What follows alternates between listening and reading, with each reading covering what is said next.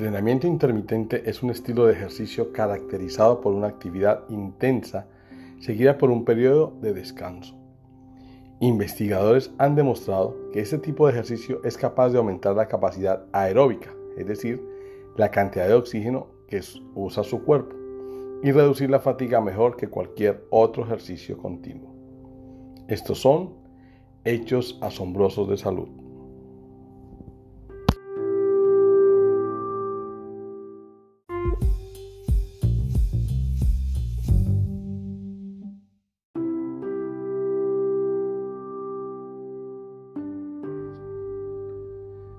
Puedo obtener suficiente ejercicio con mi horario tan ocupado?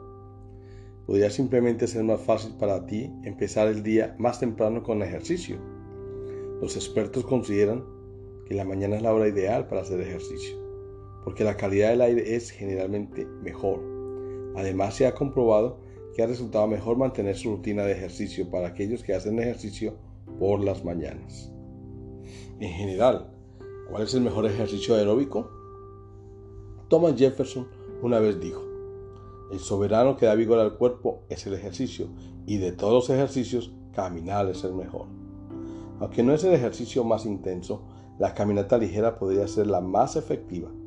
Caminar es también un ejercicio de bajo impacto, lo cual significa que no hay riesgo de ninguna lesión y hay menos daño en las articulaciones, particularmente las rodillas, cuando lo comparamos con la actividad de correr. Caminar no solo pone en marcha principal grupo de músculos, sino que mucha gente lo hace también como algo social. En efecto, cualquier ejercicio mejor si se hace en compañía. Caminar es también el ejercicio disponible más barato. Todo lo que se necesita es un par de zapatillas. Miremos la evidencia.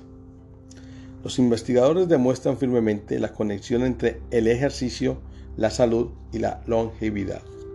Las enfermedades cardiovasculares. ¿Qué tipo de ejercicio puede prevenir las enfermedades cardíacas?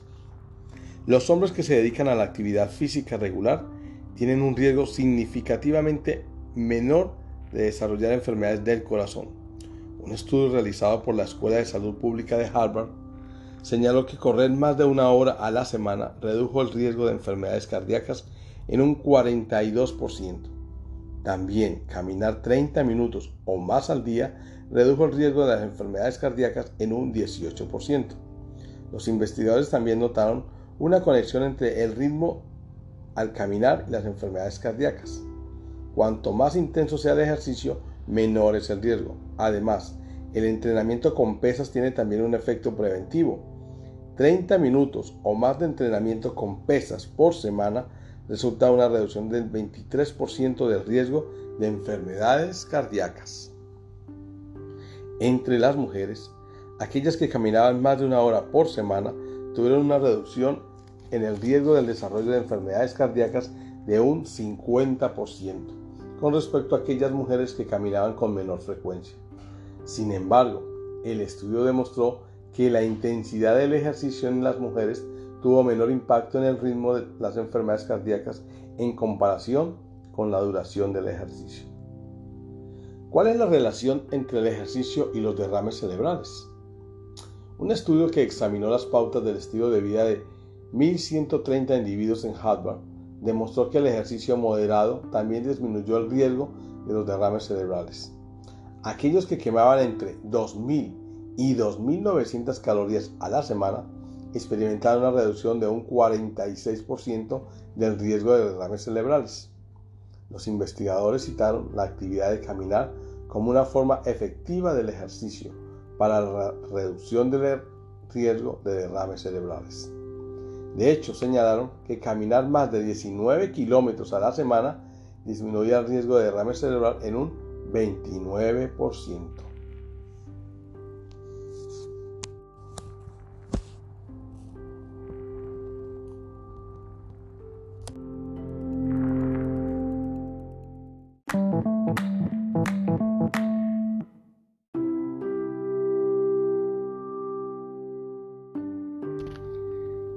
Cáncer.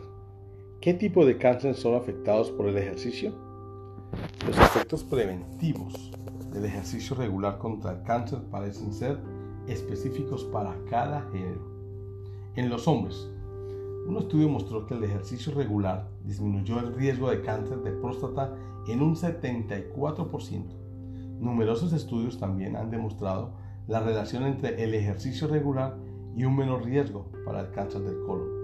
En un estudio, los hombres que tenían trabajos sedentarios tuvieron un incremento del 60% en el desarrollo de cáncer de colon. Muchos estudios sugieren que el ejercicio tiene un menor efecto contra el cáncer de colon entre las mujeres. En las mujeres, por ejemplo, el ejercicio regular, regular está vinculado con la disminución del riesgo del cáncer de mama y otros cánceres específicos de la mujer. De acuerdo a un estudio, el riesgo de desarrollar cáncer de mama disminuyó en un 37% por el ejercicio regular. Además, en otro estudio se descubrió que cuando las mujeres que ya padecían cáncer de mama caminaban entre 6 y 8 horas a la semana, disminuyeron el riesgo de una muerte prematura en un 50%. Un estudio también señaló que atletas exuniversitarias tuvieron menos riesgo de desarrollar cáncer de mama, útero, ovarios, vagina y también de cervix. Obesidad. ¿Puede el ejercicio realmente ayudarle a perder el sobrepeso? Uno de los factores de riesgo para desarrollar la obesidad es tener un estilo de vida sedentario. Para que la pérdida de peso ocurra, recuerda que la energía que gastas debe ser mayor a la que ingieres. Y la mejor manera de aumentar el gasto de energía es haciendo ejercicio. Además, el ejercicio regular moderado es también importante para continuar perdiendo peso. Un estudio hecho por el Registro Nacional del Control de Peso mostró que el 91% de aquellos que mantuvieron la pérdida de peso siguieron una rutina de ejercicio regular, como la caminata diaria por una hora a paso ligero. Diabetes. ¿Ofrece el ejercicio una dulce recompensa para la prevención de diabetes? Un estudio que comparó la metaformina, un medicamento para la diabetes, con el ejercicio regular moderado demostró que el cambio de estilo de vida fue superior en prevenir la aparición de la diabetes. Un grupo de personas con condiciones prediabéticas fueron estudiados. Aquellos que tomaban la metformina tuvieron un 31% de reducción en el riesgo de desarrollar diabetes. Sin embargo, el ejercicio regular moderado redujo el riesgo en un 58%. Los resultados en aquellos de 60 años y más fueron más significativos. Un 71% además, aquellos que se ejercitaron en su camino a la prevención tuvieron la ventaja de no sufrir los usuales efectos secundarios de la metformina, la pérdida de apetito, náuseas, vómitos, digestión y diarrea. ¿Puede también el ejercicio prevenir la diabetes? Centros de estudio de vida como el Centro de Weimar de Salud y Educación en California, han tenido un gran éxito en revertir la diabetes.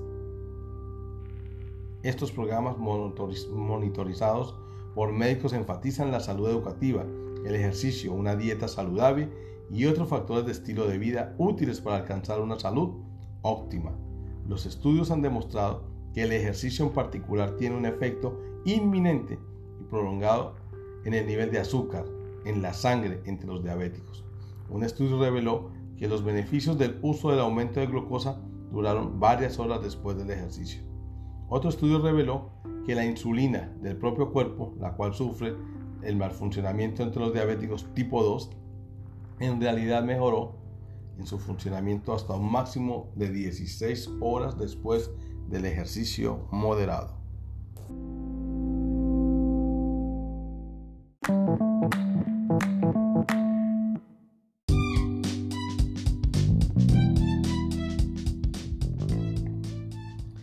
¿Sabías que el ejercicio es, bueno para tus oídos? Un estudio de investigación del condado de Alameda, Estados Unidos, en relación con la salud, señaló que los participantes que hacían ejercicios regularmente tuvieron menos incidencia de la pérdida de la audición. El estudio también encontró que la frecuencia en general de la pérdida de la audición se había duplicado entre 1965 y 1994. Con mucha más razón para gritar al mundo los beneficios del ejercicio. Estos son hechos asombrosos de salud. Es un espacio abierto para mejorar nuestra calidad de vida y tener mejores hábitos para así ser más saludable.